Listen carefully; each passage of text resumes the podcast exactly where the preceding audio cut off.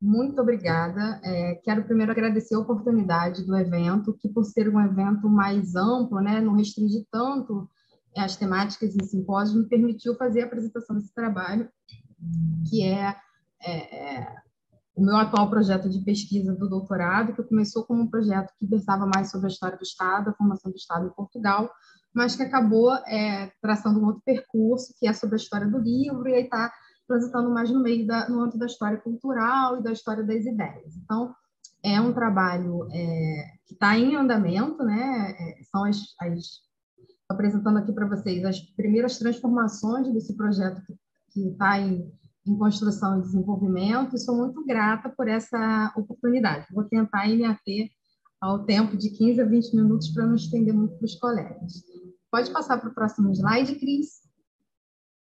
É, gostaria de falar assim, de maneira bastante geral, até porque a mesa é de, de colegas que também trabalham com esse período é, é, da Idade Média, né, abaixo da Idade Média, mas o meu tema de pesquisa, eu trabalho com essas questões que estão em desenvolvimento aí no final do século, entre os séculos 14 e 15, que são comuns é, é, alguns dos trabalhos apresentados hoje.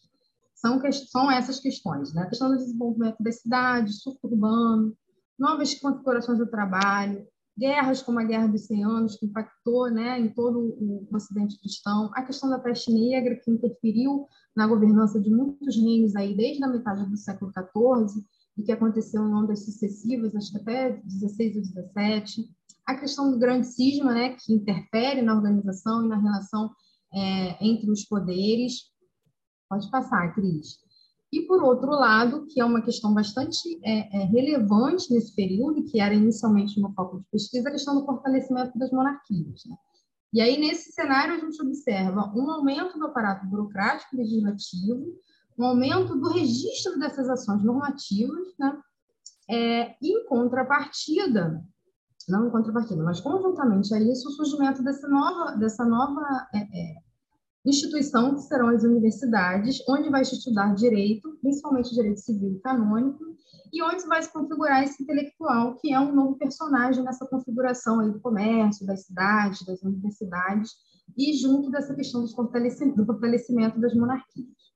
Dentro de todo esse cenário, a gente tem também o surgimento dos livros, que é o que vai que eu vou expor mais detalhadamente em seguida. E esse, esses livros eles surgem assim, num, num momento de aumento da, da, necessidade de escrita, em parte por conta da, do surgimento e consolidação das universidades, e em parte por conta também dessa questão da necessidade de se registrar o, o que é feito no âmbito das monarquias. Pode passar, por favor, Cris?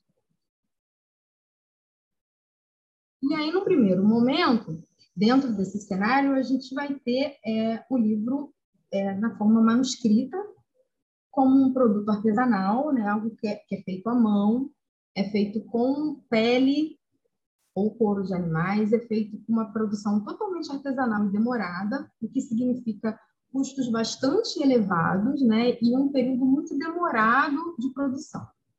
Dentro dessa produção aí do livro, a gente tem a imagem do copista, né? não é todo mundo que lê, nem todo mundo que, que escreve, e nem todo mundo que escreve sabe ler, mas a gente vai ter a, a imagem do copista, do copiador, que é essa pessoa que muitas vezes é, copia aquele original que é produzido por um determinado autor.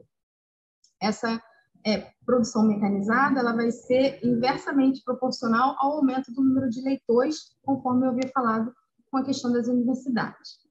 E vai também surgir, surgir não, mas, mas precisamos considerar uma outra questão, que é o, o, a posição do clero, como esses personagens que estão sempre ligados à monopolização do saber, a monopolização, a princípio, então, dessas técnicas artesanais de produção desses primeiros manuscritos, e que, no segundo momento, vão, é, é, vai polarizar com a mecanização da produção quando a gente vai ter a invenção da imprensa e esse livro já feito num, num outro suporte material. Né? Então, é isso. É, é, para a gente ter em conta, para falar um pouco do Álvaro Paes, porque que eu escolhi é, falar sobre ele, sobre a obra dele, era importante situar um pouco vocês nessas questões. Né? Essa produção escrita que está aumentando, esse suporte material do livro, do registro escrito que está aumentando, né? esse aumento da produção legislativa, essa circulação desses manuscritos, que também aumenta por conta da questão do aumento das cidades, do aumento das rotas marítimas. Então, tem um conjunto de, de fatores, né, do âmbito político, do âmbito, âmbito, social, do âmbito cultural, que vão ali é, atuando de forma é, é, a fornecer o, o, contexto em que vai acontecer a produção desse, dessa obra do Álvaro Paz. E aí, pode passar, por favor, Cris? E aí eu queria situar rapidamente vocês quem é esse personagem, quem é Álvaro Paz e por que, que eu o escolhi, né, as suas obras, como se dá essa atuação do Álvaro Paz, né, e como os conflitos dele com o Afonso IV de Portugal são importantes nesse, nesse contexto que eu venho situando. Né, considerando aí que o Afonso IV em Portugal está justamente nesse contexto de fortalecimento das monarquias, de aumento da produção burocrática, de aumento de, de contratação de procurar é, profissionais formados nessas universidades para compor os seus quadros burocráticos e, consequentemente, de registrar essa, essa produção legislativa e, e essa prática legislativa também. Pode passar, por favor, Cris? E aí o Álvaro Paes, ele nasce na, na Galiza, né? Durante muito tempo a sua ascendência foi questionada, questionou-se se ele era um filho bastardo, se ele não era, e isso é feito porque a atuação dele desde muito cedo é muito relevante. Como vocês estão vendo aí no quadro, ele foi é, penitenciário do Papa João 23, 22, que foi um papa muito importante na questão do cisma de Avignão. Então, ele teve ao lado do Papa, né, naquele é, num período bastante delicado da Igreja, em que havia lá né, as duas sedes da Igreja, toda aquela disputa pelos papas. Ele foi nomeado para dois bispados muito importantes, ele foi um grande estudante de direito civil e canônico na Universidade de Bolonha. Ele chegou a lecionar nessa universidade. Ele era um franciscano. Ele chegou a pertencer à Ordem dos Frades Menores. Se afastou dessa, dessa vertente um pouco mais rigorosa da, da ordem em atendimento ao Papa. Né? Teve como mestre na universidade o Guido de Baggio, que é um, um importante pensador desse período, e escreveu o Estado Pronto da Igreja a pedido do Papa. Né? E, e, a escrita dessa, dessa obra, ela se dá, como o nome nesse caso é bastante sugestivo, ele fala bastante sobre o estado de pranto em que a igreja se encontra e que ele vai é, é, tentar, a partir das exposições que ele faz ali, é, reverter esse chamado estado de pranto. É, pode passar para o próximo, Cris? Além do, do Estádio Pronto da Igreja, que ele escreveu, né, como eu falei para vocês, em 332, enquanto ele estava ao lado do João 22, ele também escreveu O Espelho dos Reis, que é uma, um manual de governança bem escrito na literatura de Espelho de Príncipe, que são aqueles manuais que ensinam o governante sobre as boas obras, sobre como governar, sobre o que fazer e não fazer. E também escreveu um catálogo de heresias chamado Colírio da Fé contra as Heresias. O Estádio Pronto da Igreja foi escrito e revisado por, foi escrito entre 30 e 32 e foi revisado duas vezes. Ele foi revisado em 1335 em Távora e depois em 1340 em Santiago de Compostela. E mais adiante vou falar um pouco sobre a importância dessa circulação da obra, dessa questão e o que isso interfere na circulação da obra. Pode passar para o próximo, Cris? É, como eu falei, ele foi escrito a pedido do Papa e ele fala sobre a supremacia né, da, da Igreja e a supremacia do Papa na condução dos aspectos políticos religiosos e vai sugerindo uma série de fórmulas de atuação do clero em relação à sociedade de maneira geral. Né? Ele é, uma, tem, é um tratado político bastante grande, ele é composto de 93 artigos, dividido em dois livros. A edição moderna tem oito volumes de 350 a 400 páginas, mais ou menos. Então, é uma obra bastante grande, né? E o, o Álvaro Paz teoriza ali sobre é, é, como que o rei e o papa devem agir para que se estabeleça aquilo que ele considera que é a ordem perfeita e ideal daquela sociedade. Durante a escrita do Estado Pronto, pode passar, ele vai se basear é, principalmente em. Pode passar, por favor, Cris. Obrigada nossa, tinha ouvido. Vai se basear principalmente em autores da tradição é, clássica, com destaque para obras de Santo Agostinho. Ele vai se basear é, em filósofos da antiguidade clássica, como Aristóteles e Cícero. Cícero vai se basear nas Sagradas Escrituras e em alguns escritores monásticos, monásticos que se repetem bastante ao longo do, do Estado Pronto, sendo principalmente os que eu considero de maior destaque, o São Bernardo de Claraval e o de São Vitor.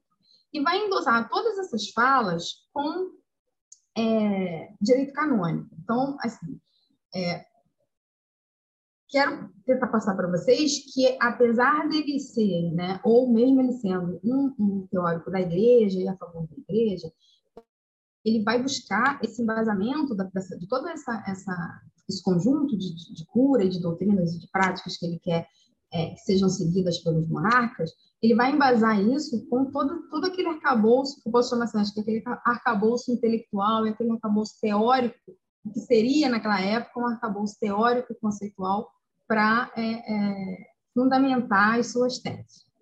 E aí a gente vai ver essa obra é, sendo reproduzida e circulando bastante na Europa, ainda nos séculos 14 e 15.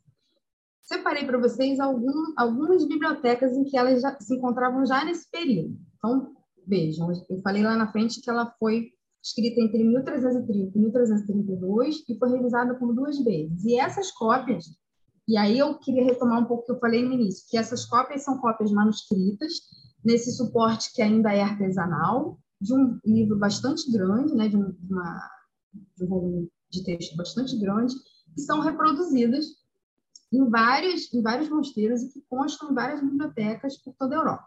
Nós temos na Biblioteca Apostólica do Vaticano 10 códices, ainda nessa forma manuscrita. Temos na Biblioteca de Nuremberg é, redações que são de 35 e 34, então temos exemplares dessas duas é, versões da obra do Álvaro Paz. Temos na biblioteca de São Gratian de Tours um exemplar bastante grande, com 300 folhas.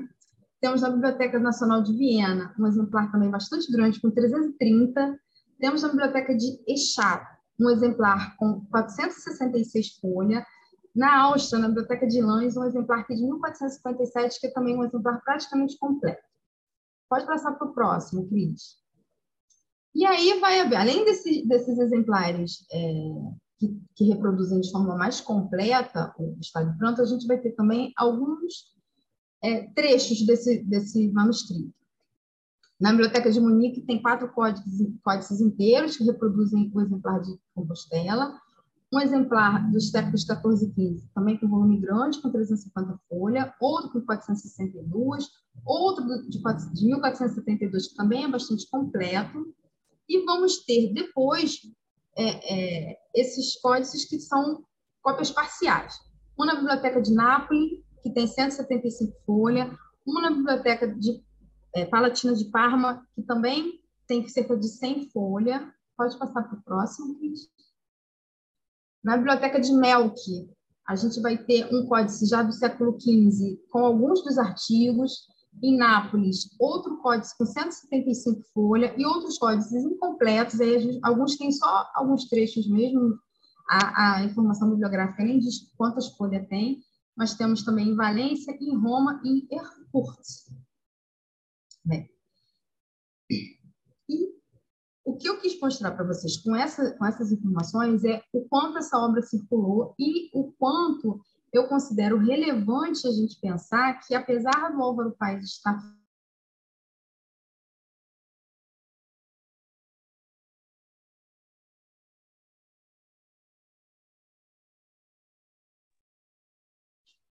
Eu acho que a Sabina teve um probleminha, acho que ela caiu. Vamos aguardar um pouquinho para ver. Voltou? Voltou, voltou, Sabina. Fica tranquila, pode seguir. Obrigada, gente. E pode passar, deixa eu, a Cristina, pode passar para o próximo, Cristina? O que tem uma, uma, uma... Isso, obrigada. E aí a gente vai ver é, que esse, esse livro estava circulando ainda nessa forma manuscrita, né, no, no, final do século XIV e início do século XV, apesar da gente estar num, num, momento de fortalecimento de monarquia, num momento de afirmação do poder régio, e o Álvaro Paes ainda está falando nessa questão da importância da igreja e da importância do Papa para essa organização social. Trouxe para vocês verem também a importância dessa obra quando ela vai sendo, já no segundo momento, é, publicada na forma impressa. E aí ela tem algumas edições. Em 1474, ela é impressa por Jean Zend Reutemann em Ulm, na Alemanha. Depois, em 1517, ela é o livro é publicado novamente na França. Essa edição é considerada a melhor edição porque ela é a mais completa, ela tem índice, ela tem, ela é uma edição que a gente consideraria hoje uma edição revista e ampliada. E a gente tem a edição de 1560, que foi publicada em Veneza, e reproduz fielmente aquele manuscrito lá de 1340. A edição portuguesa, que foi feita em 1988 e 1998, os oito volumes demoraram dez anos para serem editados e publicados, é uma edição latim-português e reproduz essa edição de Lyon, que é considerada é, a melhor edição do Estado Franco. E esses exemplares, eles circularam, é, eu consegui é, mapear que eles circularam em bibliotecas de vários intelectuais laicos, não só no âmbito dos mosteiros, mas muitos, muitos intelectuais desse período tinham esses exemplares do, livro do Álvaro Paz. E é bastante curioso a gente pensar nisso num período em que a gente já não está mais falando da formação do poder do Papa, a gente já está aí no período final do século XIV, XV, XVI, a gente já está é, é, é, pensando na, na, questão da formação do Estado, da formação do Estado Nacional nos moldes como a gente conhece hoje. A edição portuguesa moderna é a única edição conhecida e existente, eu posso afirmar que é existente, porque eu pesquisei bastante sobre isso, do Álvaro Paz. Desde 1560 até é, o século XX, não se mexeu mais nessa obra e ela ficou é, é, meio que esquecida, né? ela não, não é como outras obras que a gente tem, que tem edições francesas, portuguesas, não é. Ela tem só essa edição portuguesa, né, que, que ela é bilíngue, mas ela não, apesar de ter circulado bastante nesse período, ela não não figurou, não não não, não, não posso dizer que ela perdeu o interesse, mas né, é, ela não foi editada em nenhum outro idioma além do português é, nessa edição que eu estou falando para vocês de Portugal. É, pode passar para o próximo, Cris. A título de considerações finais, né, já coloquei algumas questões. Eu tinha programado minha apresentação para até 20 minutos, acho que está dentro do prazo. É, essa questão da importância do que é um dos, um dos desdobramentos da minha pesquisa, essa importância e essa popularidade do Estado do baixo medieval, né, como ele circulou, mesmo sendo uma obra grande, mesmo sendo uma obra ainda na forma manuscrita, como as, as ideias do Álvaro Paz estavam presentes, né, é, é, estavam sendo lidas, porque ela estava circulando, ela estava sendo copiada, editada pelo próprio Álvaro Paz, né? então elas ainda estavam presentes, ainda se queria é, falar sobre o Álvaro Paz nesse período. Essa reedição nos séculos XV e XVI e a presença desses livros em bibliotecas de intelectuais daquele período, de mosteiros, também leva a gente a pensar nessa questão, né? Ele estava novamente é, sendo alvo de interesse nesse período. Essa edição moderna do, do que foi feita em português é, é, nos leva a pensar por que, que se não se falou do Álvaro Paz nesse período, apesar de ter estudos do início de, do, do, século do século XX. Né? Os estudos que foram feitos eles foram a partir da edição latina, eles não eles só os, os estudos posteriores à edição portuguesa que que fazem uma outra revisão, que fazem uma outra questão, né?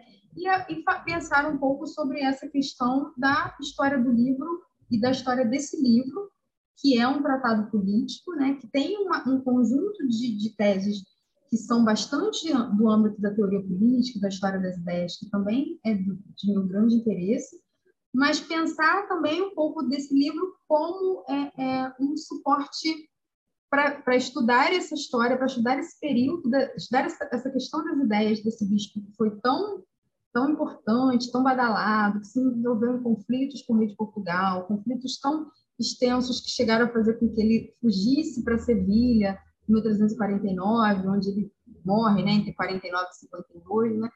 Como esse livro tão importante naquele período, como a partir da história desse livro tão importante, a gente pode resgatar aí um pouco dessa questão da história do livro, do que se lia, do que se falava, quem lia e quem falava, e por que, que esse tema ainda foi tão é, é, revisto e falado dentro desses parâmetros temporais que eu, que eu apresentei para vocês. É, são essas as minhas considerações. Quero, estou aberta a alguma pergunta, se alguém tiver aí alguma questão, respondo ao final, como a coordenadora colocou. Agradecer a Cris, que passou no tempo certinho nos slides, e agradecer a presença de todos os colegas mais uma vez. Eu é que agradeço, Sabina, você falou no tempo certinho, nos 20 minutos. Parabéns pela apresentação, excelente, tema interessantíssimo. Tenho certeza que no final a gente vai ter coisas aí boas para conversar. Tá bom? Muito obrigada. Bom, então vou convidar agora nosso segundo comunicador, que é o Carlos Tadeu Freire da Costa. Ele é mestre em História também pelo Programa de Pós-Graduação em História da UF e o título do trabalho dele é A Função do Rei Laico Ideal na obra Estado de... Ah, não, desculpa, eu estou lendo o dela. Espera aí. Não, não, é isso mesmo. A função do rei laico ideal na obra Estado de Pranto da Igreja de Dom Álvaro Paz e na Crônica Geral de Espanha de 1344, do conde Pedro de Barcelos, a partir da história de Fernando I o Magno. Desculpa, Carlos, é porque você fala da mesma obra que a Sabina, aí por um momento eu me confundi. Mas, de qualquer forma, seja muito bem-vindo, uma boa comunicação, e a palavra está com você. Ok, então vou aqui compartilhar meus slides, só um momento aqui.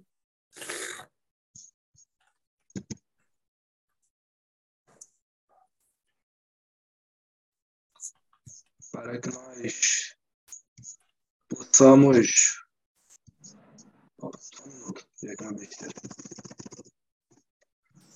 Possamos é, iniciar efetivamente aí a apresentação. Então. Mas cadê, gente? Não. É, só um minuto. Não está querendo aparecer aqui o meu slide para apresentar. Posso enviar por e-mail de vocês ou. Eu vou colocar meu e-mail, vou te mandar aqui pelo chat privado do, do Zoom, aí você me envia? Pode ser? Sim. Temos tempo, não tem problema. Rose, eu ia falar justamente isso. Se você achar mais interessante, né? Até uhum. porque deve demorar alguns minutos, a gente pode passar para o próximo e aí é? depois então tá. coloca ele. Tá bom. Você acha então que é melhor? Bom, o Paulo está pronto, então? Pode ser? Também, né? Tem isso. A gente pode, Paulo, te pode, sim. apresentar? Então pode, tá. Sim. Então, Carlos, então vou te deixar para depois do Paulo, tá bom? E, então vamos lá, Paulo, eu vou te apresentar. Próximo comunicador, então, agora vai ser o Paulo César Moreira de Almeida Júnior. Ele é graduando em História pela Universidade Federal do Estado do Rio de Janeiro, a Unirio, e o título do trabalho dele é Bonifácio VIII e Felipe IV Belo, o declínio do poder papal e a ascensão dos estados nacionais. Bem-vindo, Paulo, boa apresentação. E antes de você começar, eu vou só pedir mais uma vez que todos mantenham as suas câmeras e seus microfones desligados para que a transmissão possa transcorrer da melhor forma possível. Tá? Desde já agradeço a colaboração. Paulo, é com você, a palavra é sua, querido. Obrigado, professor. Eu vou compartilhar minha tela.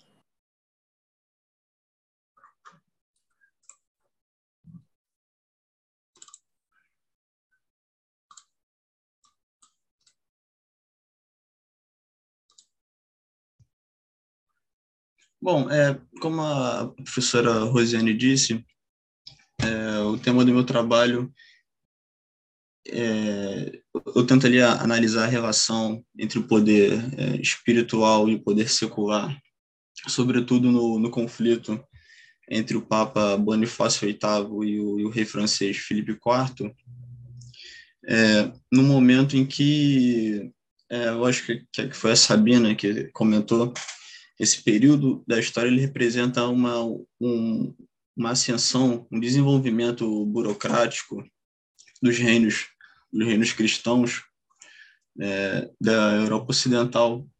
Mas o, meu ponto de partida em si, na pesquisa, ele começa na, na, na Baixa Idade Média, um pouco antes, é, e um, um modelo que é, é consagrado de, de interpretação desse período é aquela forma simbólica que, que o Jorge Duby e o Legoff eles utilizam da, da interpretação de, de um modelo tripartite da sociedade medieval, é, que, que nesse contexto é, ele exerce uma relação como de, de, de um corpo.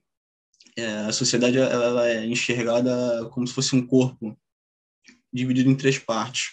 É, a base desse corpo é, certamente são, são os camponeses, a, a base da, da produção da manufatura feudal. É, acima deles, a, a nobreza, que geralmente nesse modelo de interpretação eles são é, a nobreza é, é, simbolizada pelo guerreiro posteriormente se torna o, o cavaleiro e, e acima do, dos dois está o, a, a igreja representada pelo pelo sacerdote e nesse modelo simbólico que, que tenta representar um corpo é a parte que exerce uma conexão transcendente entre a matéria e o espírito é, obviamente, a, a igreja. A gente sempre lembra da importância que a, que a religião cristã passa a, a ter, sobretudo a partir do momento em que, que Constantino permite o, o, a realização do culto cristão. É, e aí a, a, a gente chega no, no momento em que a, a igreja, a gente tem um, um, uma forma interligada de culto do Estado e a, e a Igreja Católica que a gente chama de cristandade. É, e dentro desse conceito, a gente tem uma, uma tentativa de legitimação da, da, do Estado e da Igreja nessa forma interligada. É, e que muitas vezes o Estado ele acaba tendo é, exercendo o papel de braço armado da igreja ele, ele, ele tem o poder de, de, de, coerção esse poder de polícia de, de, fiscalizar outras formas de culto de permitir ou não outras formas de culto é, o que do ponto de vista da igreja representa uma, uma, uma hegemonia cultural que mais tarde ela se desenvolve e chega até a, aos impérios cristãos aos reinos cristãos da, da Idade Média, né? Carlos Magno, o Sacro Império Romano. É, um, um, outro ponto importante tam, também é o, o, desenvolvimento do que convencionou se chamar por pensamento hierocrático. Né? É, eu, eu citei ali o desde o do Papa Gelásio, lá no, no século V, já havia a noção de que uh, a igreja, por, se, por tratar de temas espirituais, ela é superior ao poder secular. É, e no, no, decorrer do tempo você teve uma série de, de autores que desenvolveram melhor esse pensamento, desde Santo Agostinho, mais tarde ali é, Egídio Romano, Tiago de Viterbo, o próprio Papa Bonifácio VIII. E no, no, no século XI, é, a igreja começa a passar por um certo período de, de inflexão por conta, sobretudo, da questão da, das investiduras. Você, ter, você tinha a, a, prática recorrente de venda de, de, de títulos eclesiásticos, né? É, pessoas que nem, que nem passaram por nenhum tipo de, de, de ordenação é, presbiteral, episcopal, recebiam é, compravam os, é, eles podiam comprar os títulos de, de, de, bispo de uma, de uma diocese. Isso já, e a, a consequência disso para a igreja foi o, o, relaxamento dos costumes e muitas vezes a falta de, de preparo intelectual, filosófico, teológico de quem acabava assumindo esses cargos, né? É, e, e, um ponto interessante é que é nesse período que na, na França você tem o que se chama de renascimento é, baseado na, na, no mosteiro de Coligny, na França. E um dos principais personagens desse renascimento espiritual é o, o monge, se, se, não me falha a memória, beneditino Hildebrando, que mais tarde ele é eleito Papa Gregório VII. E já nesse momento, nesse período, houve um conflito que, de certa forma, prefigura o que mais tarde vai acontecer com Bonifácio VIII e Filipe IV. É, o Gregório VII, antes mesmo de, de, se tornar papa, já trabalhava com os papas anteriores numa, numa reforma espiritual é, que visava a proibição é, clara e explícita da, das investiduras. É, é um momento de reação da igreja que tenta conter esse poder cada vez maior do, dos reinos e dos príncipes dos, e dos reis cristãos. E ele é, exerce ele antes mesmo de, de, ser papa um papel importante porque ele era um grande estudioso intelectual e foi auxiliar de, de dos papas anteriores a eles a ele é. e aí eu já encaminho para o ponto principal como eu disse Gregório VII ele, ele entra já no, no século XI em conflito com o, o imperador Henrique IV e, e, nesse conflito ele até consegue uma, uma de certa forma uma, uma vitória momentânea porque é, há uma, uma troca de, de, de, cartas entre os dois. A corte de, de Henrique IV de certa forma ela está dividida parte defende o rei parte defende a igreja, porque é um momento que as cortes ainda, ainda possuíam nelas muitos padres que, é, que auxiliavam os reis, os confessores dos reis, etc. Esse, esse modelo ele começa a mudar alguns séculos depois e, e você tem uma substituição nas cortes de religiosos por estudiosos do, do direito, administradores, burocratas e outros nobres. Mas ainda com, com Gregório e Henrique IV, é, Gregório ele de fato excomunga Henrique IV porque ele permanece é, com a prática das investiduras. É, Henrique IV posteriormente pede perdão, ele, ele volta à comunhão com, com a igreja. E embora é, isso não dure muito tempo, porque Henrique ele, alguns anos depois vai voltar a praticar investidura, é, a, a, o poder religioso da, da, igreja ao administrar os assuntos, ele ainda, de certa forma, permanece intacto. Não há uma, uma ruptura clara como vai acontecer posteriormente. É. Bom, o Bonifácio VIII ele, é, ele é eleito é, na passagem do século XIII para o XIV o Papa anterior a ele é, é, era o monge, se eu não me engano, o frade franciscano, o beneditino Clemente V, que tinha um perfil completamente diferente de Bonifácio VIII. Clemente fica alguns meses é, no cargo é, pontífice romano, ele, ele, é, ele é o primeiro a abdicar do, do trono petrino, é, ele vive depois, ele passa o resto da sua vida é, na, na, sua cela. Bonifácio VIII, é o cardeal Benedito Gaetani, ele já era conhecido como um importante jurista, um estudioso da filosofia é, escolástica medieval. Ele já tinha uma, uma longa carreira na, no seu cargo. É, e quando ele é eleito, ele assume para si essa, essa posição de fortalecer a liberdade da igreja já nesse período em que os príncipes e os reis cristãos já cada vez mais adotavam a ideia que o, que o Legoff chama de imperador no seu reino. O próprio São Luís IX, é, avô de, é, de Filipe o Belo, ele defendia assim explicitamente a ideia de que é, a autoridade máxima no, no, seu reino era ele.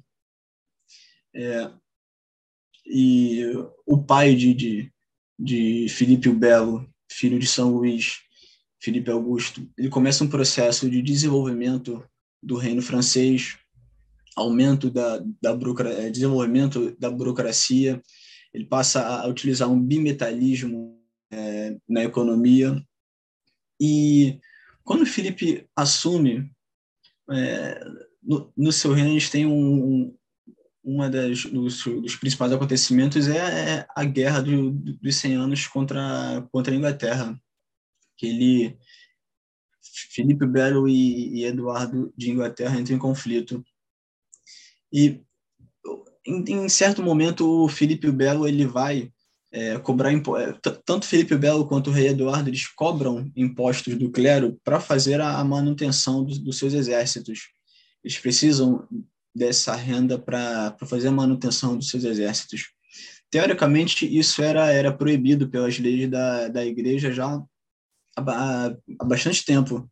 É, e o primeiro ponto de, de, de, conflito entre Bonifácio VIII e Filipe IV é por conta da cobrança de, de impostos ao, ao clero feita pelo Filipe Belo. É, a princípio, você tem pequenas, é, é, curtas cartas que Bonifácio VIII publica e envia para a corte francesa. Como ele, ele não obtém uma, um, um resultado satisfatório, ele, ele publica uma, uma bula é, chamada Cleritis Laicos, que é a primeira proibição formal que Bonifácio VIII faz para a, a cobrança de, de, de impostos é, feita, por, é, fe, feita pela, pela realeza ao clero. É, a, a, existem alguns autores que falam até mesmo que a corte de, de Filipe o Belo, quando recebe esse documento, queimam, rasgam, publicam uma, uma espécie de, de paródia, que já é um primeiro ponto de, de inflexão na, nessa relação que política na, na cristandade medieval. Você tem ali uma corte, um, conjunto de nobres que é, ostensivamente rejeita uma determinação do, do, do, Papa e passa por cima disso. É, bom, e o conflito deles passa é, os anos nessa questão de, de Bonifácio publica é, cartas contra, contra as atitudes de, de, de Felipe, mas é, aparentemente nenhuma delas é, surtiu efeito. A, apesar de, de Bonifácio VIII ter uma ser bastante enérgico nos documentos, ele, é, do ponto de vista político, ele sempre agia atrás do, do, de, de, Felipe Belo. Ele, ele, sempre agia em reação a Felipe Belo, até porque é, ele já não, a igreja já, já, já não tinha o, o apoio dos reinos que ela tinha no passado. Você teve ali um momento de, depois da, da, da morte de Frederico II do Império, tem o grande interregno, é, que de certa forma aumenta a presença política dos papas na, na, na Europa, mas também aumenta o poder do, do, dos reinos, aumenta o poder dos reis, sem essa centralização representada por Frederico II. E, e no auge ali do, do conflito entre os dois, Bonifácio publica é, o seu documento mais importante, que é a bula Unam Sanctam. É uma, é uma carta relativamente curta, é, em que ele reúne diversos argumentos desde as Sagradas Escrituras. Né? A, a base principal do pensamento hierocrático é o, o Evangelho, é, seja o trecho alusivo às chaves do poder que Jesus Cristo entrega a São Pedro, reconhecido como o primeiro chefe da, da igreja, até outras mesmo, é, isso sempre foi a, a, a, vamos dizer assim, a principal base do pensamento hierocrático, Sagrada Escritura. É, ele, Bonifácio VIII, faz referência aos textos da, da Bíblia, ele usa também como ponto de referência autores da sua época, como Egídio Romano e, e pensadores anteriores, Bernardo de Claraval, etc., Santo Agostinho. É, ele reúne vários argumentos em prol da, sobre, da, da supremacia da igreja em relação ao poder secular, e ao final do documento ele declara, utilizando a, a ele declara, utilizando o seu caráter de, de, de, de pastor dos fiéis, a necessidade que cada alma humana tem para sua salvação de estar submetida ao Papa. Ou seja, é, independente do, do, poder secular, do poder dos reinos, é, cada alma humana, seja ela nobre ou não, depende da submissão do Papa para a sua própria salvação, porque ele relembra ali aquilo que já foi dito da sobreposição do poder espiritual ao poder material. Embora os reis tenham, os nobres tenham grande poder material secular, pela igreja tratar de coisas espirituais, e aí ele é, se é, referencia o, o neoplatonismo, Santo Agostinho, apesar dos poderes, o, o poder material do rei ser muito extenso, a igreja, por tratar de temas espirituais, é superior, né? Há uma, há uma hierarquia na, das coisas onde a matéria está abaixo do espírito. E ele explicita isso na carta e define é, e faz essa, essa definição dogmática. A corte de Filipe Belo recebe isso de forma muito negativa. É, diferente de, de Henrique IV na sua disputa com Gregório VII, Filipe Belo tem mais apoio tanto do povo francês quanto da sua corte. É um, é, é um momento em que se inicia ali um desenvolvimento de um, de um sentimento nacional que naquela época é, a interpretação dada era de que o Papa, a, é, ao cobrar impostos da população, atacava essa, esse sentimento nacional, essa soberania do, do rei francês.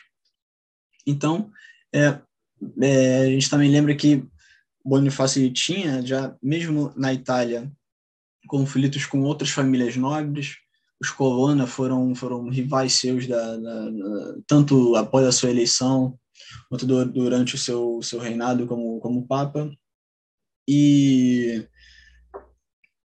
é, como eu falei anteriormente as cortes do, dos reinos dela já, já passavam já por um processo de ocupação de estudiosos do, do direito é, administradores que auxili, que, auxili, que nesse que nessa questão é auxiliaram Felipe, chegaram até mesmo a planejar um, um atentado a Bonifácio. Bonifácio estava no, na, no seu palácio na Itália. Ele, os seus servos eles avisam que uma comitiva francesa está chegando e alguns autores trabalham com, com, com a ideia de que ele, que ele é atacado, ele é esbofeteado por um por uma da, das pessoas da corte de, de Filipe, passa um período é, recuso, preso, e alguns meses depois morre. Né? E eu, eu, eu penso que isso representa é, claramente ali a sobreposição cada vez maior do, do sentimento nacional do, do, do, próprio Estado em si, que não, que não quer mais perder o seu poder de, de polícia que quer cada vez mais manter a sua soberania no seu território em detrimento do, do poder espiritual, da influência religiosa da igreja. A gente pensa que a gente sabe que posteriormente vários autores vão católicos vão surgir que questionam mesmo a, a autoridade a autoridade universal do Papa, o próprio Guilherme de é, Marcílio de Pádua, ele vai questionar é, esse caráter de poder universal do Papa. É, bom, eu estou já caminhando para o final. É, eu, eu, acho que é isso. É, é uma pesquisa, como eu falei, de uma, de uma monografia, né, tá, ela pode ser expandida.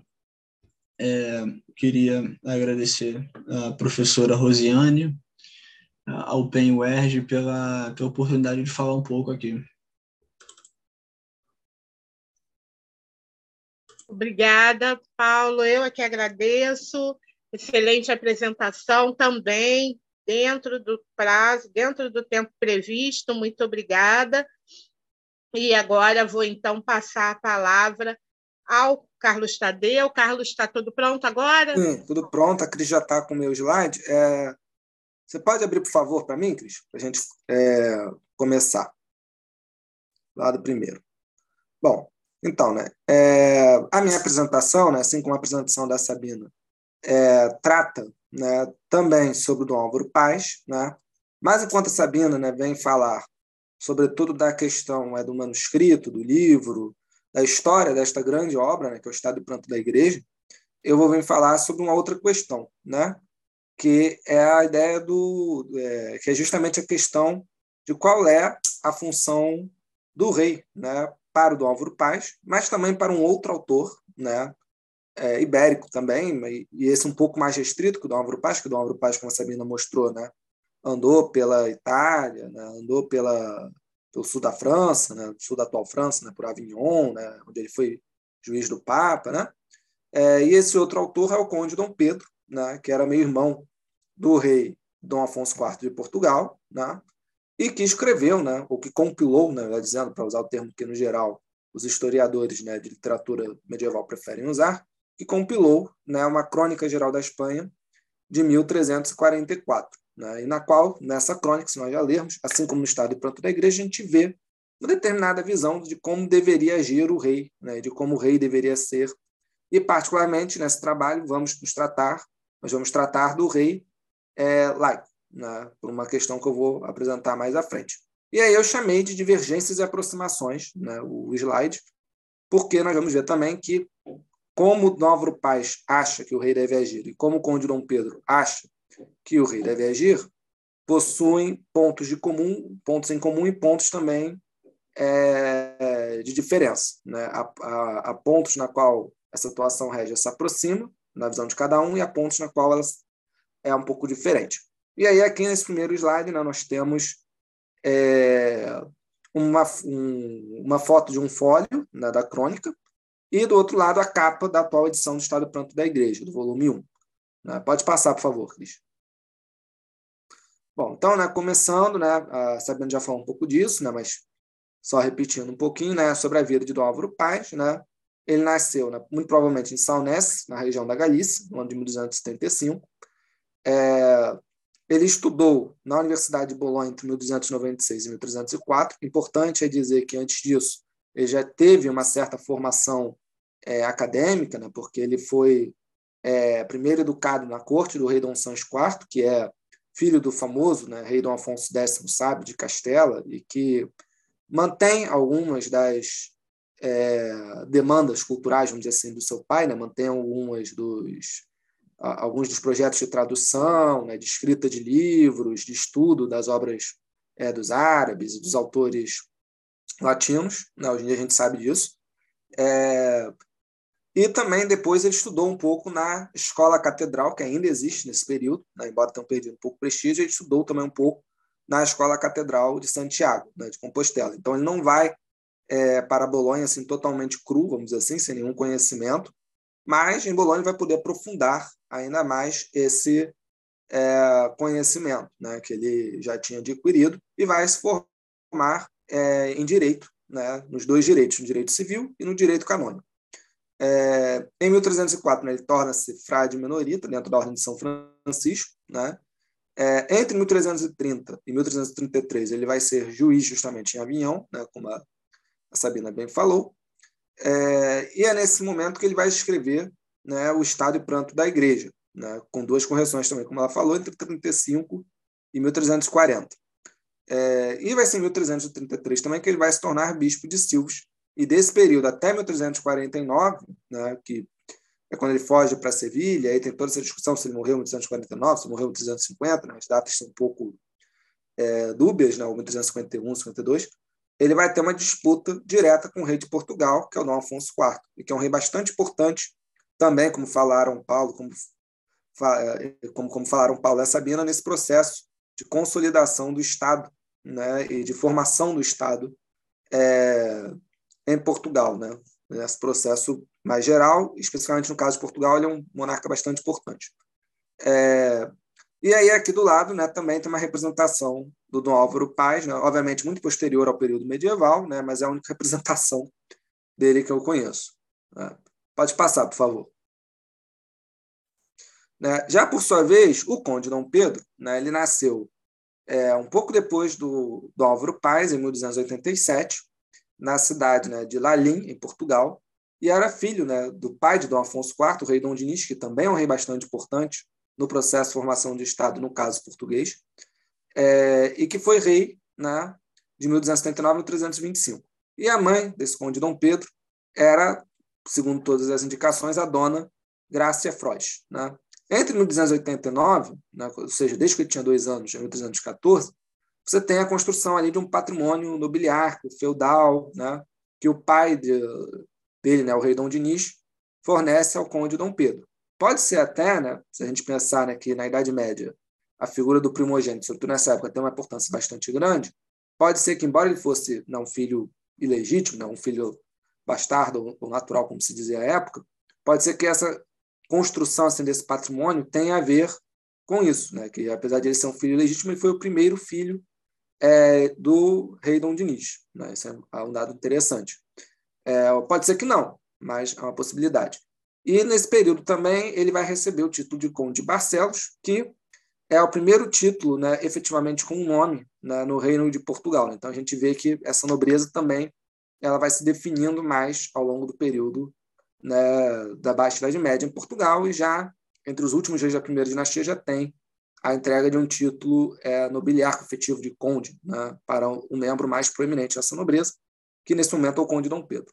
Bom, entre 1300 e 1324, ele vai participar da Guerra Civil, que opõe o seu meio-irmão, né, Dom Afonso IV, ao rei é, Dom Dinis. No início, ele se mantém fiel ao Dom Afonso, né? parece que eles tinham uma relação de amizade, eram bastante próximos, etc. Isso vai fazer com que ele seja exilado em Castela, e aí vai ser fundamental para ele ter contato com aquela alta cultura né, da corte castelhana, que permanecia agora, de alguma forma, na pessoa do é, Dom Afonso XI, é, ainda pequeno, né, mas já era rei, né, tinha lá todos os cuidados da regência, etc. E em 22 ele volta, e aí ele vai se manter numa postura mais equidistante entre o pai, que, quem, é, que era alguém que também a gente lendo a crônica, a gente vê que ele admirava, e o meio-irmão. É, e entre 1325 e 1354, ele vai ser uma importante figura do reino. Né? Me parece, pelo que eu já tenho visto na minha pesquisa de doutorado, ao lado do, do estudo da figura de Dom Álvaro Paz, né? eu também tenho estudado ele, é, ele vai ser um importante representante da nobreza né? portuguesa junto do, do Dom Afonso IV. Né? Vai meio que ser o porta-voz dela, junto do meu irmão. É, aí, em 1344, nós sabemos que é quando ele começa a escrever a crônica geral, propriamente dita, né? É, em 1354, ele vai falecer. Né? Sem conseguir concluir a crônica, é importante que a gente diga isso, a crônica vai até o início do reinado do Afonso X, a intenção dele é que fosse até o, a época dele. Né? É, e como ele não conseguiu ter filhos, né? É, quando ele morre, a casa dele também extingue. Né? E aqui do lado tem um túmulo dele que pode ser visitado lá em Portugal, na região de Lali. Podem passar, por favor. Bom, aí né, a gente tem que entender o contexto dessas duas obras. Né? Como já foi aqui falado né, várias vezes, né, é um contexto de fortalecimento do poder régio né, na Europa, né, em geral, do século XIV, que também afeta a Península Ibérica, também afeta Portugal, também afeta Castela. Né?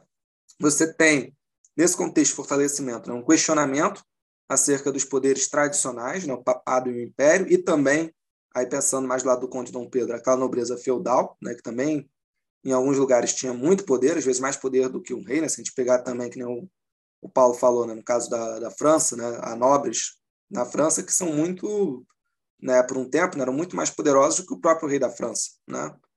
É, e aí as pessoas começam a questionar né, esses poderes tradicionais, é, começam a surgir também é, toda uma burocracia régia, também começa a surgir uma nobreza de corte que vai auxiliar o rei. Né? O Dom Afonso IV, por exemplo, Portugal, vai ter o apoio do Lopo Fernandes Pacheco, que era um grande é, nobre, mas que se vincula completamente à corte. Né? Então, ele vira também um nobre de corte né? e é um amigo pessoal dele também.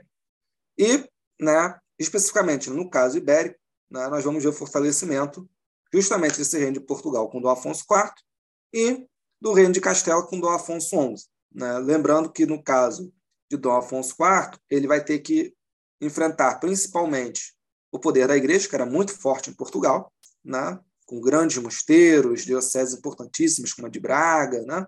e que às vezes questionava algumas atitudes do poder régio, e Afonso XI vai se enfrentar mais com a nobreza feudal castelhana. Né? E quais são os objetivos da, das obras? Né? Justamente fornecer caminhos né, de governo para esses reis, né? que não seja, ao mesmo tempo, rompimentos né, de uma maneira absoluta, é, nem com a igreja e nem com essa nobreza, com essa aristocracia. Né? E aí aqui eu tenho duas representações que eu trouxe, né? uma do, do Afonso IV, também já tarde, é muito difícil a gente encontrar representações das figuras é, medievais de Portugal, né? na arte medieval mesmo, é, do século XVII, mais ou menos, e do outro lado uma representação do Dom Afonso XI, aí sim da época medieval, como a gente pode ver, né? meio de iluminura. Pode passar, por favor, Cris.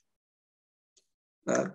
E aí, então, né, é, vamos entrar no, no, nos atores, nos autores propriamente ditos. Para o Dom Álvaro Paz, né, nós temos dois tipos de reis, né, os eclesiásticos e os temporais. Né? É, os reis eclesiásticos seriam os bispos, é, os cardeais, o papa, os abades, né? e os reis temporais são os reis é, ligados efetivamente aos reinos, né? o reino de Portugal, o reino de França, ao reino de Castela, ao reino de Inglaterra, de Aragão, e assim vai. E aí, ao longo da obra, ele vai desenvolver muito bem o que cada um, desse rei, cada um desses reis deve fazer, não é?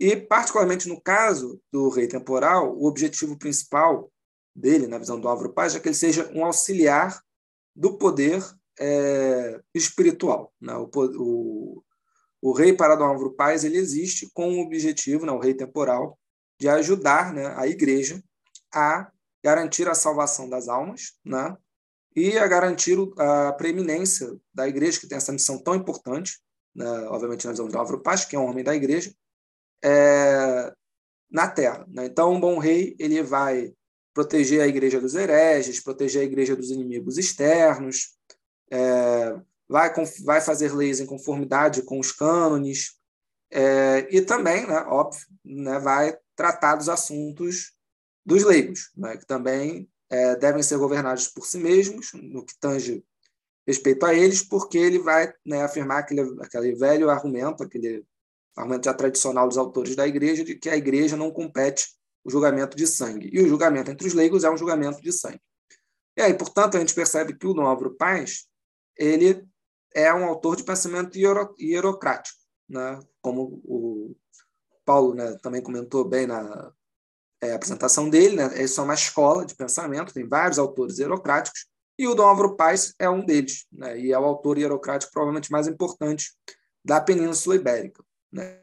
Eu arriscaria dizer, que também faço estudos né, dessa escola de uma forma mais ampla, que talvez ele seja um dos mais importantes que ele propõe uma série de modificações, né, enfim, é, na justificativa da hierocracia, mas isso não é o, o, o assunto aqui principal. Aí é que eu separei algumas leituras de fontes, mas eu vou tentar me ater à, à apresentação, se sobrar tempo depois é, eu leio. E aí aqui nós temos uma imagem né, do rei é, francês sendo coroado né, pelos membros da igreja, que, como a gente sabe também, né, esse ritual da coroação, da unção régia, era muito forte na França e na Inglaterra. É, na Península Ibérica há discussões, há estudos sobre isso, né, é, é um debate historiográfico. Pode passar, por favor, Cris. Já para o conde Dom Pedro, né, já é um pouco diferente. Né? Para ele, o objetivo do rei é garantir os equilíbrios sociais da sociedade e a independência do reino. Né? Não é você é, garantir assim uma preeminência, não é ele ser um porta-voz da igreja, um auxiliar da igreja, um garantidor é, da igreja, pura e simplesmente, né? e governar os leigos ali nas questões deles. Para ele, o objetivo principal é garantir os equilíbrios sociais e a independência do reino, impedir que o reino seja conquistado, né? e impedir que os nobres, né, por seu lado, percam os seus privilégios, a igreja também perca os seus por seu turno, e é, as cidades, né, que aparecem na crônica, né, isso é um, é um indicador do fortalecimento dessa, dessas cidades, né, dessa, da, da, desse mundo urbano, né, impedir que é, as cidades também percam é, os seus direitos, né, os seus privilégios também. Né? A gente lembrar que durante a Idade Média, no geral, é, a ideia de é, está atrelada à ideia de privilégio. Né? É, e aí, dentro dessa ideia da independência né, do reino, ele vai defender que justamente os reis hispânicos são pares né, do imperador, são iguais ao Sacro Imperador Romano. É... E, por sua vez, por fim, né, um outro ponto muito importante do posicionamento do, do, do Conde Dom Pedro é que a nobreza né, e a cleresia seriam esses principais apoios do rei para ele garantir esse equilíbrio. Né? A nobreza é, no seu papel militar e político, a gente pode dizer também, e a cleresia no seu papel de rezar para os bons sucessos do reino e para aconselhar né, o rei também nas questões é, espirituais, né, enfim. Então, reparem que o Conde Dom Pedro ele não abandona a questão religiosa, né? ele não está propondo um modelo 100% laico de Estado né, e de função de rei, mas é, ele entende que cada um tem um papel a cumprir e ele proporia mais uma harmonia né, entre esses dois setores, dentro da minha leitura. E aí, por que Fernando Magno? Porque Fernando Magno é um daqueles grandes reis né, que Dom Pedro vai citar na sua crônica, né, no que diz respeito aos reis de Castela. É importante dizer que a crônica, ela, apesar de ser escrita por um português em português, o fio condutor dela são os reis de Castela, né? E aí a partir desse fio condutor você tem outros fios, né?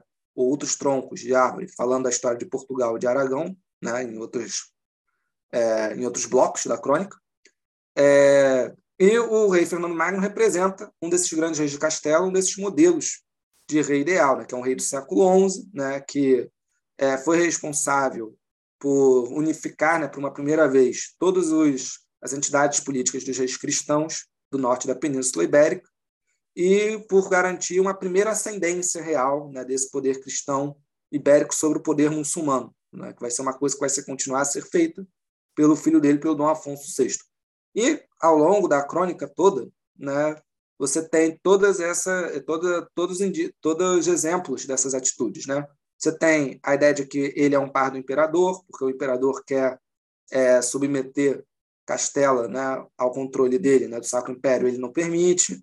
É, ele escuta os conselhos né, do El Cid, né, do Rodrigo Dias de Vivar, é, que é também representa, representa um grande herói né, da crônica, da, da nobreza. É, ele também se preocupa com os corpos dos santos, né, com a confecção das igrejas, é, traslada os corpos dos santos para as igrejas. Então, é, ele é um exemplo desse rei ideal. Pode passar, por favor. É, e aí vem, vem efetivamente as semelhanças né, e as divergências. Né? Nas semelhanças, né, eu diria que nós temos três. A primeira é a necessidade de um poder régio. Os dois autores concordam que o poder régio é necessário. Eu até acredito é, que, no caso é, de Dom Álvaro Paz, ele é um pouco crítico, digamos assim, ao poder régio temporal, na medida que, às vezes, quando você lê a obra dele, isso é uma visão minha, não sei se a Sabrina concorda, mas parece que, assim, ele trata o poder régio temporal muito mais como algo que você deve é, tolerar, né? assim, que é, é necessário que ele exista, do que efetivamente, é, e ponto, né? do que efetivamente ter assim um certo entusiasmo ou enxergar ele com bons olhos. No caso do Conde Dom Pedro, eu já acho que ele é mais neutro. Ele coloca que tem reis muito bons, que ele louva, e reis ruins, que você não deve seguir, que aqui eu não trouxe, né? É, efetivamente, esses casos. Mas os dois concordam que tem que haver esse poder. A outra, é, de semelhança, são as necessidades de se limitar de alguma forma esse poder régio. Né? Esse poder régio não pode ser é, totalmente absoluto, né? a ponto de o, a ponto de o rei poder fazer o que ele quer. Ele deve sempre escutar os conselhos, ele deve ser submisso de alguma forma à igreja, né, para garantir é, o bem comum, né, boa governança. É, e uma terceira semelhança é uma natureza sobrenatural, né, que a gente consegue perceber. Tanto o poder régio, quanto, tanto o poder régio para Dom Álvaro Paz quanto para o Conde Dom Pedro foram queridos, né, foi querido por Deus, né, foi algo que Deus instituiu no mundo, de alguma forma. Né, e por isso que, às vezes, os santos falam com os reis, os anjos, no caso da crônica, né? ou então vai se dizer né, que o rei ele deve ser um bom cristão, que ele deve agir de maneira é, de acordo aos cânones também, né? que ele deve ser santo, e assim vai. Do ponto de vista das diferenças, né? É, eu diria que no caso do Conde, do, no caso do Álvaro Paz, você tem muito forte, conforme já falei, a ideia hierocrática.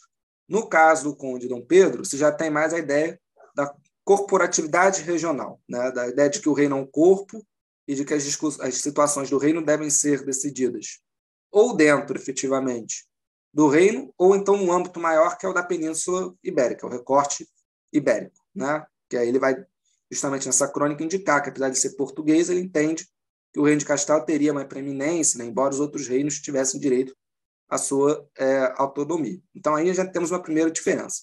A segunda diferença, né, justamente é que, para o caso do Conde Dom Pedro, nós temos muito importante, muito importante aí a questão da nobreza. A nobreza como um auxiliar do rei e como alguém que o rei deve respeitar né, ao lado do sacerdote, quando o sacerdote for um homem justo e santo, né, ao lado do bispo, do padre, do abade, enfim.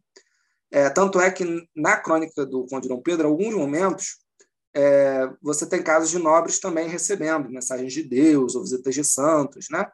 E é interessante isso, porque a gente sabe que, tradicionalmente, do ponto de uma ideologia oficial do Estado, de uma cosmovisão oficial do Estado, só o rei que receberia isso de algum modo, né? Alguns reis e, e que o poder régio né, seria teria essa ligação direta, né, com Deus.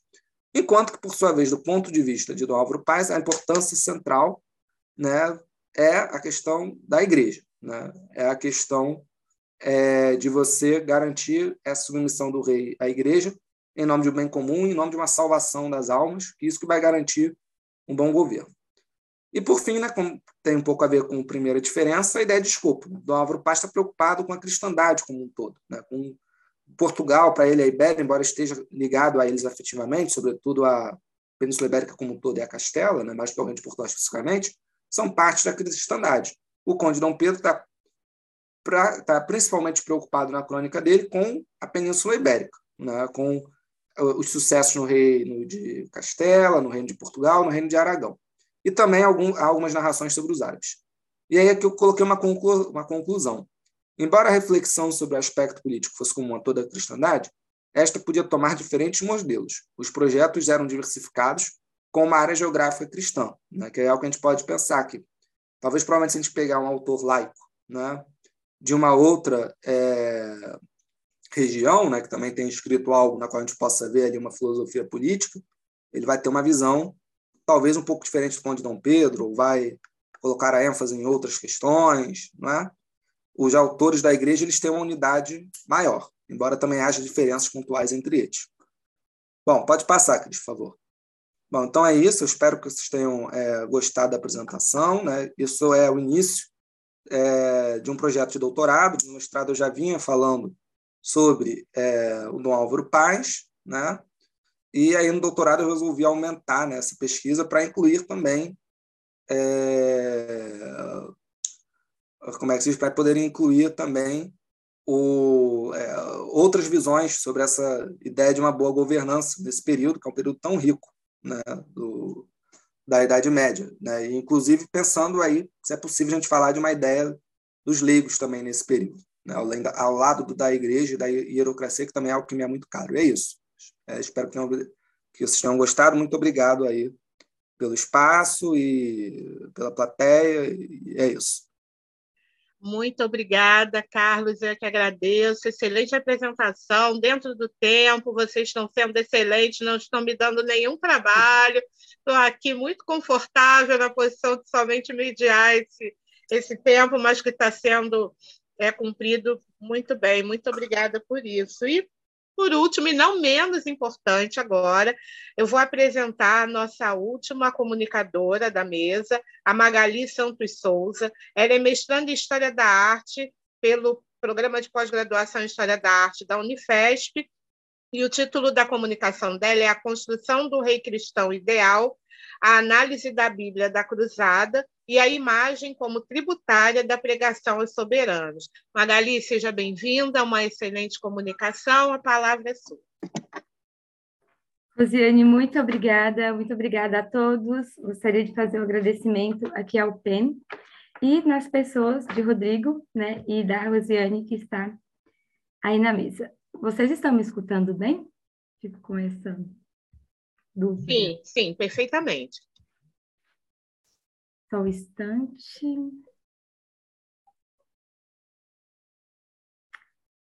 Meu slide aparece, gente.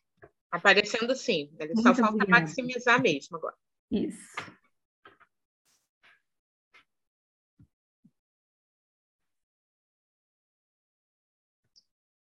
Pronto.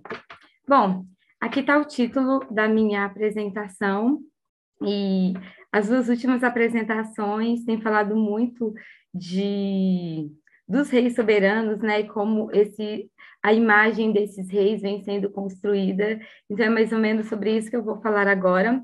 A minha pesquisa, ela gira em torno do século XIII, né, França no século XIII, e o meu objeto de pesquisa, como a Rosiane disse, tá, né, no meu resumo, é o manuscrito A Bíblia da Cruzada. Esse manuscrito ele é atribuído ao rei Luís IX, que já foi citado aqui nas apresentações, e é mais ou menos sobre isso que eu vou falar. E essa pesquisa, ela é minha pesquisa de mestrado, e eu estou aqui no, no processo de qualificação, então é algo que tem sido muito, tenho aprendido muito com essa pesquisa e tem me deixado com muitas perguntas, algumas perguntas eu vou colocar aqui também na minha apresentação. Uh, para não passar o tempo, eu vou me ater a um, ao meu papel que eu preparei aqui, né, a um escrito, então eu vou passando as imagens e vou falar um pouco, mas eu vou ficar um pouco na minha na minha escrita aqui. Bom, primeiramente eu gostaria de apresentar a Bíblia da Cruzada, né, que assim, eu chamo assim porque o Morgan, que é o museu onde ela está hoje em Nova York, depois eu vou mostrar um pouquinho sobre, né, mostrar onde ela está, é o nome que essa Bíblia vai receber. Na verdade, com base nas minhas pesquisas, eu tenho levantado algumas hipóteses que não se trata propriamente de uma Bíblia, eu vou falar mais um pouquinho sobre isso. E eu tenho trazido também esse manuscrito, né, essa Bíblia, como eu tenho chamado, ela é de espelho de príncipe. Embora a ideia do espelho de príncipe, como vocês, historiadores, é, conhecem, né? O Espelho de Príncipe é um tratado, ele é um escrito, não é uma, não é, não vem na ideia de uma imagem. No entanto, a Bíblia da Cruzada, ela, a minha pesquisa, se trata basicamente dessas imagens. Ela recebeu escrita, né, 100 anos depois da morte de Luís, pelo Felipe, né, o irmão dele. Então, é o momento onde essa Bíblia vai ter uma circulação, ela vai sair, né, desse desse lugar de reclusão que é o castelo, então ela vai ser presenteada. E, e, aí a minha pesquisa ela não se atém né, a esse momento que ela é presenteada, ela se atém mesmo somente nas imagens. Então, lógico, né, eu vou me apropriar do texto ao longo da minha pesquisa, mas só mesmo como base fundamental, até mesmo como comparativo, se essa imagem se faz referência mesmo ao texto que foi inserido posteriormente.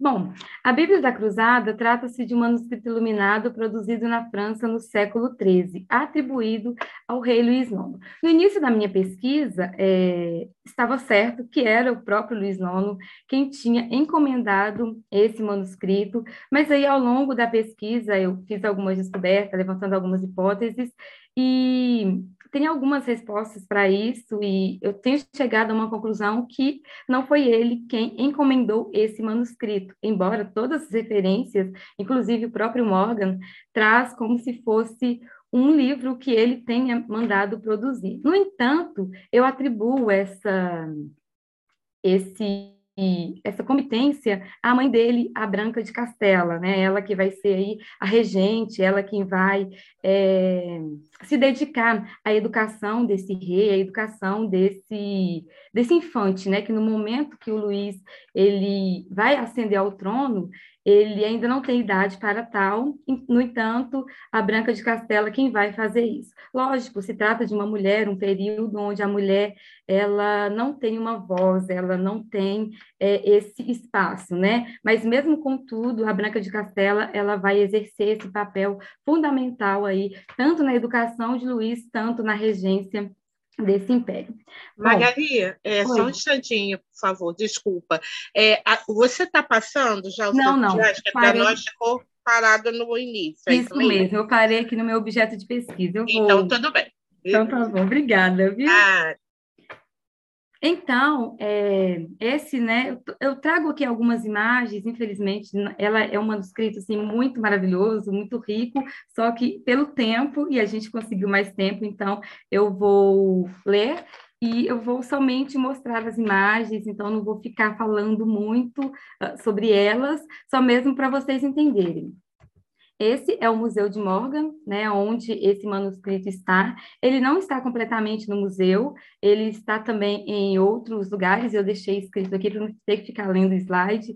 Então, o, a parte onde eu analiso as imagens é somente os manuscritos né, que se encontram no Museu de Morgan. Óbvio que, se tiver tempo ainda, né, eu darei uma olhada no que está na Biblioteca da França e também no que está no Get em Los Angeles. Bom, é, essa pesquisa, como eu disse, né, ela busca também investigar essa comitência, é, quem mandou produzir esse, esse manuscrito e por quê. Bom, a ideia inicial é mesmo fazer essa imagem desse rei, a construção né, dessa, dessa imagem desse Luiz IX. Quem é Branca de Castela, quem é Luiz IX? Então, eu vou tentando responder aí ao longo da minha pesquisa. E eu Marali, desculpa Oi. mais uma vez, os seus slides não estão passando para a gente, eles Nenhum. estão eles estão congelados, é, é, estão travados, é por e isso agora? que eu, eu, te interrompi naquela primeira vez. Sim, sim. Tá, mas estava, sim, mas ele estava realmente parado. E agora? Então, agora ele permanece na primeira, no primeiro slide. Eu acho que provavelmente você vai ter que tirar da tela cheia. Sim, peraí. Mas a gente tá, tá tranquilo. Agora Não, foi. Tudo bem. Eu tô. Deixa eu tentar colocar novamente. Tá bom. Essa é, essa é a minha imagem inicial, vocês estão vendo? Aham, de objeto de pesquisa. Isso. Uhum. Agora, a, o museu. A parte interna do museu. Uhum. Isso, agora eu vou tentar. E agora? Agora você passou do museu? Já foi adiante? Passei agora. Não, Oi. ainda não chegou para gente. Ainda está no uhum. museu. Acho que eu vou ter que minimizar, então. Que pena. Agora vocês estão vendo? Ainda. Agora sim. É, mas aí eu não estou conseguindo aumentar, sabe? Uhum. E agora? Agora foi. É, mas está naquele processo de. Vocês estão vendo ela maximizada ou não? Não.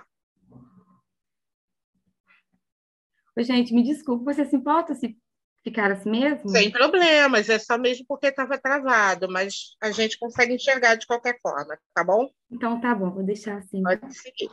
Bom, como eu estava falando, me perdi um pouco aqui, a hipótese né, que eu tenho levantado na minha pesquisa é que esse manuscrito ele esteja, ele seja construído, né, amando aí da Branca de Castela, a mãe do Luiz IX, como espelho de príncipe. Como eu expliquei no início, o espelho de príncipe, ele se trata de um tratado escrito. Então, como que eu vou é, trabalhar esse manuscrito, né, como um espelho de príncipe? E aí eu parto das imagens. A partir do, eu começo a analisar essas imagens no momento onde esse manuscrito ele é construído nesse contexto da França do século XIII, né, é, é, se tratando das guerras, de todas as guerras posteriores, anteriores a Luís IX, né, as guerras que o avô dele, as cruzadas que o avô dele participou, o pai, o pai dele. Então, eu vou juntando todos essas to, to, todos esses, esses momentos de batalha e na construção do rei ideal. Então, aqui eu coloquei algumas imagens essa primeira imagem que vocês estão vendo é uma imagem da Bíblia e onde ela vai narrar somente uma parte do Antigo Testamento. Então, ela vai fazer um recorte né, do Antigo Testamento somente na parte de reis. Então, ela vai narrar a ideia de Davi.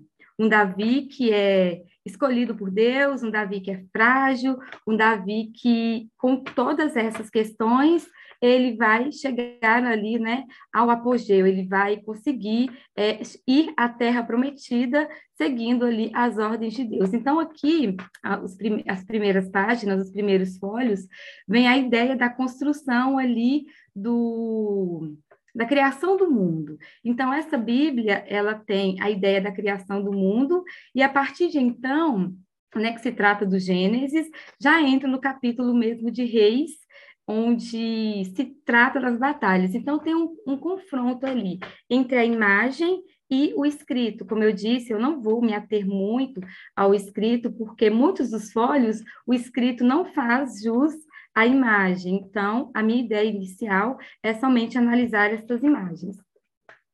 Então, aqui, agora eu vou ficar presa no meu textinho, enquanto vocês acompanham a imagem. Ao deter-se olhar nas formas de instrução das várias parcelas que compunham a sociedade franca do século XIII, governada pelo rei Luís IX, é notório que a pregação e iluminação de manuscrito foram duas das principais formas utilizadas por aquelas sociedades. Desta forma, objetivo-se nesta apresentação debruçar-se brevemente sobre elas compreendendo-as como importantes características da religião medieval e detendo-se na utilização como meio de como meio privilegiados de instrução aos soberanos. Destaca-se a Bíblia da Cruzada, né, que é esse manuscrito que eu tenho apresentado a vocês, que é produzida na década de, 40, de 1240 e é compreendida como um notório espelho de príncipe, como eu já me justifiquei né, anteriormente, que objetivava reforçar o ideal do rei cristão e propagandear as conquistas cruzadísticas do rei Luís IX. Notar-se-á que o rei Franco é idealizado como Davi, que leva o novo povo escolhido que agora, né, tratando dessa França, século XIII, nesse contexto, o povo cristão à terra prometida. E, ao mesmo tempo, o rei sábio, que é incontestável na figura do rei Salomão. É, a, mais ainda, buscar-se-á atestar a hipótese de que o principal objetivo da Bíblia da Cruzada tenha sido o de construir essa imagem do rei Luís IX como um rei ungido por Deus e santo por excelência. Para tanto, Luís fora representado como os reis de Israel, Davi e Salomão. Para o discurso que este documento prestava-se a fazer circular, Luís era ungido de Deus, que é né, a ideia desse novo Davi, esse rei que, é, além de ir para as cruzadas, além de obedecer a esse chamado, é um rei também que é dado à sese, é um rei que é dado à oração diária, é um rei que é dado à caridade. Então, ele, ele vai ter todas essas características desse rei do Antigo Testamento, que levaria o povo escolhido, que são os cristãos, ao novo reino, o reino franco, que é né, a nova Israel a conquista da Terra Santa contra os infiéis impostores islâmicos, que são os filisteus.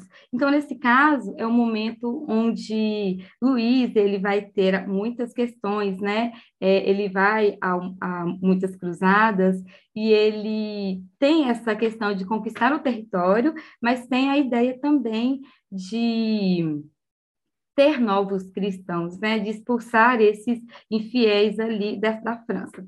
Agora, por que associar é, Davi a Salomão, Luís a Davi e Salomão? Deixa eu colocar uma outra imagem aqui.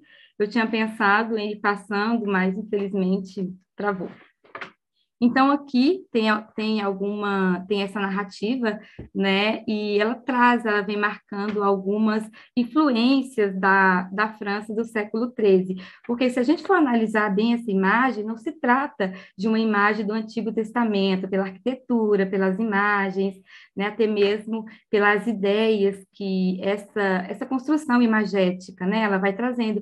A heráldica francesa e, ao mesmo tempo, faz lembrar, né, esse contexto que desse desse andor uma ideia de um sacrário, né? Não tem a ideia do sacrário ainda na França do século XIII, né? Essa, essa palavra ela é contemporânea, a igreja utiliza agora, mas a gente pode analisar como a flor de lis aqui no topo, entre outras outras referências, outras referências.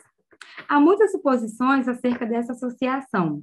Entretanto, a mais plausível relaciona-se ao fato de Luís IX ser um rei criado, criado aos moldes cristãos, que antecedem o século XIII. É comum para a realeza capetingia e até mesmo outras dinastias se associar a um tal ideal, a um ideal de rei. Sendo assim, os seus formadores e tutores buscam educar os príncipes a partir desse ideal. E para isso faz um uso de espelhos de, espelhos de príncipes, alguns idealizados para, para a formação e a integridade desse futuro rei. Bom, o espelho de príncipe, ele enquanto um tratado. Aqui, né, nesse manuscrito, é, eu venho trazendo ele como espelho de príncipe, mas na ideia mesmo de, de comparar né, essa imagem é, sobre o que a Branca de Castela, que para mim ela é a principal comitente, o que ela queria mostrar, uma vez que esse, esse manuscrito, ele é um manuscrito interno, ele não é um manuscrito, né? aliás, muitos manuscritos, não vai ser um manuscrito de extensa circulação nesse período, uh, pelo preço, pela... Uh, como esses artífices iam construir né, é, tudo bem que a França do século XIII é um momento também de muitas guildas, mas mesmo assim ainda é muito difícil a circulação desses objetos. Então, é um objeto recluso, né? é um objeto ali para o uso interno, mas será que não foi construído também para, em determinado momento, esse manuscrito ser apresentado a outras pessoas, até mesmo outro tipo de governo, uma questão política? Então, aí que eu atribuo né, essa comitência a Branca de de Castela e a ideia de formar esse rei, né, de mostrar aí aos seus sucessores é, a ideia desse rei cristão, desse rei ideal, que é o Luís IX. E aí, é, desta forma, mais do que educar Luís, Branca, ela, Branca de Castela deseja fazer circular essa imagem de um rei ungido por Deus para legitimar Luís no trono, mesmo este contendo uma tenra idade.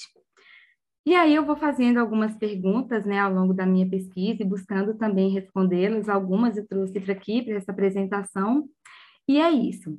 Um rei ungido por Deus é legítimo na Europa Ocidental cristã medieval, portanto, incontestável na sua essência. Aqui eu trago mais imagens. Essa, na verdade, essa imagem, ela é a continuidade.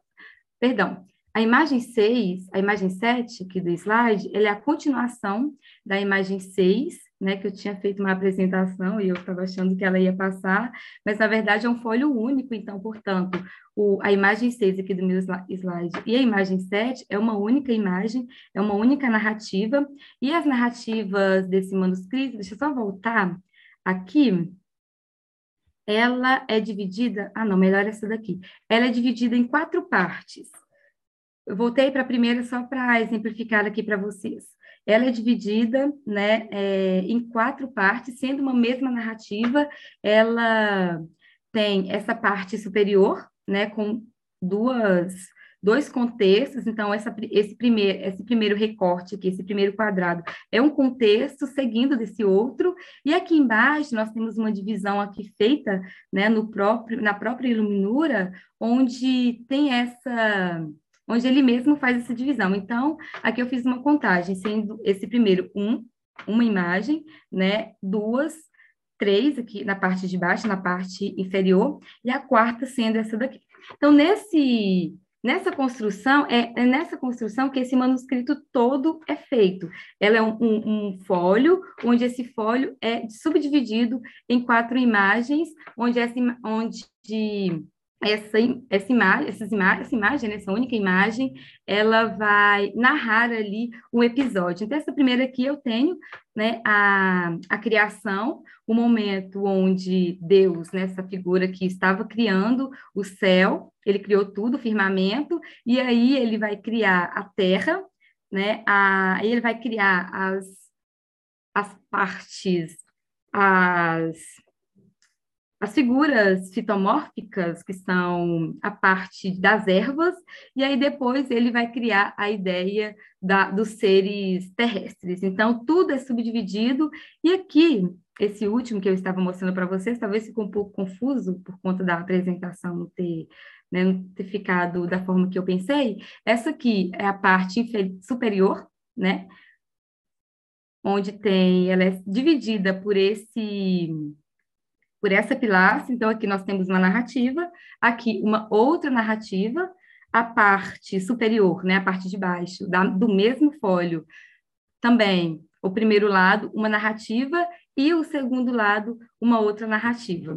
Bom, não sei se ficou claro, né, como os folhos são divididos, mas qualquer coisa vocês podem, né, quem tiver maiores interesses, dá uma olhadinha, ela está disponível lá no Museu de Morgan, e ela vem trazendo, né, ela começa com a ideia do, do, do Gênesis, a criação, e por fim, ela finaliza com a ideia das cruzadas, né, sempre focando ali na França do século XIII. Perdão, já passei meu tempo, mas só para finalizar, a minha conclusão, que na verdade não é né, uma conclusão mesmo assim, é mais uma pergunta onde eu mesmo faço para mim, né? Seria a Bíblia da Cruzada uma propaganda política de legitimação de um jovem que se tornaria rei pelas reviravoltas do destino? Então a ideia de reviravolta aí é no sentido que Luís ele foi criado, né? Ele foi montado uma vez que nem era ele que ascendeu o trono, era irmão dele Felipe que faleceu, e aí ele vai ser é, criado essa imagem de um rei ideal. Bom, a gente tem falado aqui na apresentação sobre essa criação do rei, né, que, se, que simboliza, vai buscando aí essas referências no Antigo Testamento. E é isso, muito obrigada, perdão por todos os, os erros aqui, mas estou muito contente e muito feliz por estar aqui. Muito obrigada.